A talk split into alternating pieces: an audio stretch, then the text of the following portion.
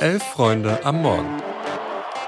Da müssen wir von Anfang an wach sein. Hab zwei Kaffee getrunken. Kannst du einmal umrühren, bitte? Ein Wettbrötchen. Also wenn das ein Schiri ist, weiß nicht, Digga. Soll der Cornflakes 10 gehen, aber... Das ist kalter Kaffee. Sag ja Eier, wir brauchen Eier. Es ist Dienstag, der 13. Februar. Ihr hört Elf Freunde am Morgen. Ich bin Luis und an meiner Seite ist Eva. Guten Morgen, Eva. Guten Morgen, Luis. Wir sprechen über die Trainerentlassungen des gestrigen Tages, blicken auf die Champions League Achtelfinals und haben noch ein paar News dabei. In dem Sinne viel Spaß. Ja, gestern war Rosenmontag in Mainz. Äh, Glückwunsch oder wie auch immer an alle, die feiern. Für Jan Sievert gab es auf jeden Fall nicht wirklich viel zu feiern. Erst im November hat der die Nachfolge von Bo Svensson bei Mainz 05 angetreten und wurde vom Verein auch direkt mal mit einem Vertrag bis 2026 ausgestattet. Ja, jetzt nach nur zwölf Spielen, neun Punkten und nur einem Sieg wurde er schon wieder von seinen Aufgaben entbunden. Der neue Trainer, der soll laut Mainz 05 am heutigen Dienstag vorgestellt werden. Ja, erstmal, ich finde, 2026 klingt nicht wie, ja, das ist in zwei Jahren, sondern ja. das ist so in 13 Jahren Absolut. immer noch. Aber Absolut. okay. Äh, zurück zu Sievert. Ich hatte es hier, glaube ich, auch vor ein paar Wochen mal angedeutet, dass ich eine Sievert-Entlassung für nicht so unwahrscheinlich halte. Okay, war jetzt kein absoluter Hottake, aber ja. Ähm, es heißt aber tatsächlich nicht, dass ich das so zu 100 Prozent nachvollziehen kann. Aber bevor ich euch jetzt mit meinem Halbwissen zu Mainz 05 zutexte, haben wir mal bei einer Expertin nachgefragt. Felicitas Boas vom Hinterhofsänger-Podcast hat uns gesagt, woran Jan Sievert denn am Ende gescheitert ist. Jan Sievert scheiterte bei Mainz 05 vor allem daran, dass er seinen spielerischen Horizont auf den nächsten Gegner beschränkte. In Zahlen, die einzigen drei Punkte, die unter seiner Federführung eingefahren werden konnten, waren gegen RB Leipzig. Und das ist eher als Reaktion der Mannschaft auf die Entlassung von Bo Svensson zurückzuführen.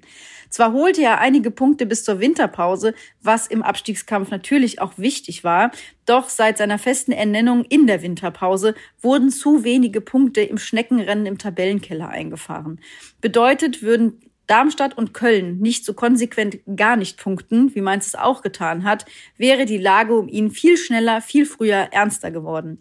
Jetzt hat Mainz 05 die Möglichkeit, sich im Hinblick auf den Sommer mit einem neuen Trainer langfristig aufzustellen. Sprich, in egal welcher Liga es weitergeht, Mainz 05 kann über die Transferphase hinaus für den Sommer planen und sich langfristig auch fußballerisch aufstellen. Denn was Mainz 05 ausmacht, ist das Nachwuchsleistungszentrum und die Arbeit bei den Profis. Bedeutet, man hat jetzt die Möglichkeit, das beides Hand in Hand zu machen. Mit welcher Lösung man da in den Sommer hinein arbeiten will, wird sich morgen in der PK zeigen. Aber wichtig ist eben, dass mit dieser Entlassung ein klares Signal gesetzt wurde. Es geht jetzt ganz, ganz, ganz eng im Abstiegskampf zu. Und egal in welcher Liga Mainz 05 nächstes Jahr spielen wird, man wird sich langfristig auf diese Situation vorbereiten. Ja, danke Felicitas. Äh, es ist, ja, ich finde es weiterhin verrückt irgendwie mit Mainz. Also ich, ich hänge mich seit Wochen an dieser Expected Points Tabelle so ein bisschen auf, die ja angibt, wie viele Punkte mehr ein Team auf Basis der Expected Goals hätte einfahren müssen. Und da ist Mainz ja Spitzenreiter, wenn man so will. Laut dieser Tabelle müssten die 15 Punkte mehr haben, als sie sich bislang wirklich erkämpft haben. Sinnbildlich dafür steht für mich dann auch einfach das Spiel gegen den VfB vom Sonntag. Mainz kommt richtig gut rein, hat dicke Chancen, spielt einen guten Ball, aber bricht dann halt nach dem ersten Gegentor ein. Und das ist halt leider typisch Absteiger, gut mitspielen, gute Ansätze, aber dann doch immer wieder verlieren, wenn es so ein bisschen knifflig wird. Ja, ich glaube, man kann auch festhalten, dass der Kader im Sommer auch einfach nicht gut genug war oder mhm. vielleicht ausgeglichen genug. Und dann hat man ja Ende Januar nachgelegt und ich finde schon, dass man mit einem Nangang mit einem Amiri durchaus äh, Verbesserung sieht. Aber rund ist der Kader halt immer noch nicht und da muss man vielleicht auch mal bei Martin Schmidt ansetzen. Mhm er war ja logischerweise für den Kader verantwortlich, ist es immer noch. Und ganz ehrlich, wenn es jetzt wirklich Benjamin Hoffmann wird, seit Januar U23-Trainer und der Mann, der für die U19-Meisterschaft gesorgt hat und lustigerweise auch noch als schon U23-Trainer, aber den Sieg über Barcelona jo. in der Youth Champions League als Trainer gecoacht hat. Also sehr wilde Geschichte. Äh, dann frage ich mich aber trotzdem, ob am Ende nicht wieder so die nächste stets bemüht Phase ansteht. Aber kleiner Fun Fact, ja, für alle Mainz-Fans als äh, kleine Aufmunterung. Mhm. Die letzten Trainer, die zur Fastnachtzeit eingeführt wurden, waren 2001 Jürgen Klopp mhm. und Martin Schmidt 2015. Also einmal Vereinsikone Klopp, ich glaube, dazu braucht man jetzt nicht so viel sagen. Und jo. Martin Schmidt hat damals ja Mainz 05 in die Europa League gecoacht. Aber das könnten ja zumindest mal gute Omen sein. Ja, wollen wir es mal hoffen für Mainz 05. Aber die Entlassung von Jan Sievert, die war ja nicht die einzige am gestrigen Tag. Auch Tim Walter wurde von seinen Aufgaben entbunden. Der ist jetzt nicht mehr Trainer beim HSV. Der bisherige Co-Trainer Merlin Polzin übernimmt jetzt interimsweise. Der soll auf jeden Fall auch gegen Hansa am Wochenende auf der Bank sitzen, ist erst 33 Jahre jung, gilt als großes Trainertalent. Gestern haben ja schon Nussi und vor allem auch Mia, die ist ja selbst HSV-Fan im Themenfrühstück, bereits wunderbar besprochen, was dafür die Gründe waren für dieses Aus. Hört da gerne nochmal rein, wenn ihr wollt. Wir wollen jetzt so ein bisschen nach vorne schauen und überlegen, ja, wer den HSV nun übernehmen könnte und was das für den Club heißt. Und diese Post-Walter-Zeit, die begann mit einer Pressekonferenz von Sportchef Jonas Bold, der bereits seinen dritten Trainer entlassen musste und jetzt selbst mehr und mehr unter Beobachtung steht. Und Eva, ich hoffe, ich darf verraten, du warst von der Pressekonferenz, sagen wir mal jetzt nicht sonderlich angetan. Ja, ich habe jetzt nicht äh, die komplette Länge gesehen. Dafür war mir dann mein gestriger Montag doch auch zu schade. Aber das, was ich gesehen habe, fand ich persönlich nicht sonderlich überzeugend. Ich weiß, dass das manche HSV-Fans anders sehen. Ich will auch nicht die Deutungshoheit haben, aber ich gucke da ja auch schon ein bisschen mit der Brille eines Vereins drauf, der nach ja auch, auch zu lange vielleicht an dem Sportdirektorposten äh, festgehalten hat und da immer mhm. so ein mhm. bisschen um Konstanz bemüht war. Ja, und ich brauche euch auch nicht sagen, wie das geendet hat. Jedenfalls war diese Pressekonferenz aus meiner Sicht wirklich auf abstruse Art und Weise sehr, sehr ich-bezogen. Also sehr mhm. viel ich, Jonas Bold, aber nicht im Sinne von, ja, ja, ich weiß, ich stehe in der Verantwortung, sondern ja, guck mal, was ich alles schon Tolles geleistet hat. Der hat halt Dinge gesagt, wie als ich hier vor viereinhalb Jahren unterschrieben habe, hat mir kaum einer zugetraut, ein Jahr hier zu überlegen. Naja, Jonas, aber du bist halt auch immer noch nicht in die Bundesliga aufgestiegen. Mhm. Weiß ich nicht. Und dann hat er auch angefangen, über seine Zeit bei Le Bayer Leverkusen zu reden und dass er der Vorgänger von Simon Rolfes war und hat dann irgendwie über die Erfolgsgeschichte von Bayer Leverkusen gesprochen und dass das ja auch irgendwie ein Ziel für den HSV war. Also fand ich durchaus abstrus und hatte für mich alles schon sehr so den Vibe von einem verzweifelten Versuch, nicht den eigenen Kopf am Ende hinhalten zu müssen. Ja, zumal er ja im Dezember die Entscheidung an Walter festzuhalten intern noch so durchgeboxt hat und auch verteidigt hat. Die fehlende Stabilität und auch diese sportliche Achterbahnfahrt der letzten Wochen, das hat Jonas Bolt jetzt ja auch immer wieder angesprochen, die gibt's ja jetzt auch nicht erst seit gestern. Also auf Basis dieser Faktoren hätte die Entscheidung sicher auch früher fallen können. Die nächste Trainerwahl, ich glaube, das ist klar, die muss sitzen für ihn. Was die Nachfolge von Walter angeht, da werden jetzt etliche Namen genannt. Urs Fischer, André Breitenreiter, sogar Thomas Reis, was mich ein bisschen überrascht. Ich halt simpel. Für mich ergibt Steffen Baumgart viel zu viel Sinn, sowohl vom fußballerischen, von diesem offensiven Ansatz, aber ja, irgendwie so auch vom Typ her. Ja, ich glaube tatsächlich nicht, dass das passieren wird, ähm, mhm. weil wenn man auch so ein bisschen da tatsächlich Jonas Boll zugehört hat, das klang dann doch eher nach einem einseitigen Interesse von Baumgart, der ja doch mhm. immer durchaus äh, betont hat, dass er sich das vorstellen könnte. Weil ehrlich gesagt weiß ich auch nicht, ob Baumgart nicht nur so ein ja, Euphorie-Transfer wäre. Ne? Mhm. Also da wäre natürlich auch die Frage, was trägt er dann, den Fischerhut oder bei, bleibt er bei äh, Peaky Blinders? Und davon abgesehen, Baumgart war ja auch eine lange Zeit für sein defensives Risiko bekannt. Ja. Ja, und das ist ja genau das, wo, woran Walter am Ende auch gescheitert ist. Weiß ich nicht, ob das wirklich was bringt. Mhm. Ich schwanke tatsächlich ein bisschen zwischen jemand komplett unverbrauchten wählen obwohl das ja auch schwer ist, oder einen alten Hasen, obwohl der HSV da ja auch gefühlt alle durch hat, die da so auf der Liste stehen. Ja, ich, ich meine, wenn Tim Walter heute Mittag dann in Mainz als neuer Trainer vorgestellt wird, dann hätte uns König Fußball schon wieder einen richtig schönen Storch gebraten. Ich sehe es irgendwie kommen, aber passieren wird es vermutlich nicht. Ja, guter, guten Trainerstoff hat ja auch das Netz geliefert. Auf freunde.de findet ihr da auf jeden Fall noch die Netzreaktion zum, zur Walter-Entlassung und den ein oder anderen Schmankerl.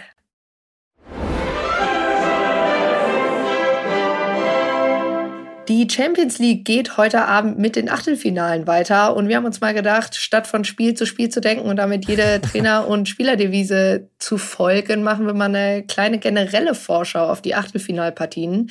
Ich habe dir und uns einfach mal ein paar Fragen mitgebracht und würde starten wollen mit, auf welche Spielpaarung hast du denn am meisten Bock?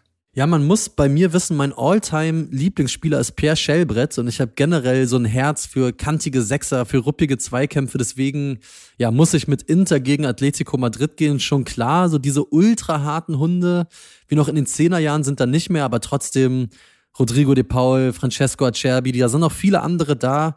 Also da werden richtig Späne fliegen und ich freue mich auf die Spiele, aber vor allen Dingen auch auf jeden einzelnen Zweikampf. Ja, sehr gute Wahl. Ich muss sagen, es ist vielleicht nicht die spannendste Partie, aber ich finde PSG gegen San Sebastian schon interessant. Das mhm. schreit einfach alles nach David gegen Goliath weiß ich nicht, Tom gegen Jerry oder so.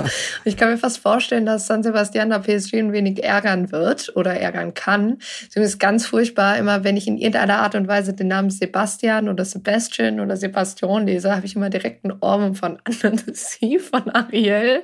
Ich kann es nicht ausstellen. Das ist nicht von Vorteil, aber vielleicht ist San Sebastian ja auch eine gute Überleitung für meine nächste Frage. Welcher Außenseiter könnte deiner Meinung nach am weitesten kommen? Ja, da gehe ich mit dem FC Porto aus persönlicher Sympathie heraus, auf jeden Fall, aber auch, weil die Truppe einfach ziemlich geil ist. Also Galeno, der links außen, der ist wirklich sehr, sehr gut. Der steht bei vier Toren schon in der Champions League, genau wie Ivan Nilsson, der Mittelstürmer. Coole Truppe, aber der Haken an der Sache, was soll ich sagen, die spielen halt gegen Arsenal, die sind derzeit richtig gut.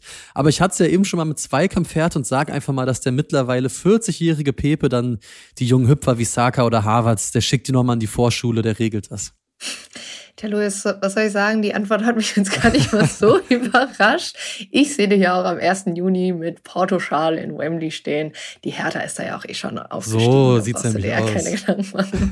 Ja, so richtig viele klassische Außenseiter sind ja nicht mehr so richtig dabei, würde ich sagen. Aber mhm. ich mag einfach den FC Kopenhagen. Ich finde die Stimmung da einfach jedes Mal überragend. Aber klar, also ähnlich auch wie bei Porto gegen Arsenal, gegen Manchester City wird es natürlich ein absolutes Brett heute Abend. Naja, aber letzte Frage mit einem schnellen Blick auf die deutschen Teams, bevor ihr die Tage über dann natürlich auch eine ausführlichere Vorschau bekommt. Wer blamiert sich denn eher, die Bayern oder der BVB? Oh ja, ich meine, die, die Bayern, klar, alles ganz schlimm. Ich sehe die trotzdem gegen Lazio vorne. Beim BVB dagegen bin ich mir überhaupt nicht sicher. Die spielen ja gegen die PSW Eindhoven mit Peter Boss. Die sind mit Abstand Tabellenführer an der Eredivisie und die spielen wirklich auch einfach einen super, super guten Fußball. Die werden Borussia Dortmund, glaube ich, richtig Probleme machen. Und Fun Fact, die ehemalige Bundesliga-Recke, Luc de Jong, der steht da bei 18 Ligatoren in 21 Spielen im Alter von 33 Jahren. Äh, Hut ab, geiler Typ. Ja, und bei Peter Bosch, da wären wir auch wieder bei Geschichten, die nur der Fußball schreibt. Jo, ich verdränge seine Zeit beim BVB ja auch immer ein wenig. Ich glaube auch manchen BVB-Fans. Aber ich kann mir fast vorstellen, dass der BVB jetzt auch sagt, Meisterschaft wird eh nichts mehr, sind wir mal ehrlich. Mhm. Dann lass doch einfach mal in der Champions League performen. Ausnahmsweise mal. Hochgradig amüsant würde ich dann aber doch so einen kleinen Dämpfer von den Bayern nochmal finden. Aber jo ich bin auch bei dir. Ich glaube, die Blöße geben sich nicht. Und beim VfL Bochum haben, glaube ich, auch alle aufgeatmet, dass man diesmal nicht Aufbaugegner Nummer eins in dieser Woche sein könnte.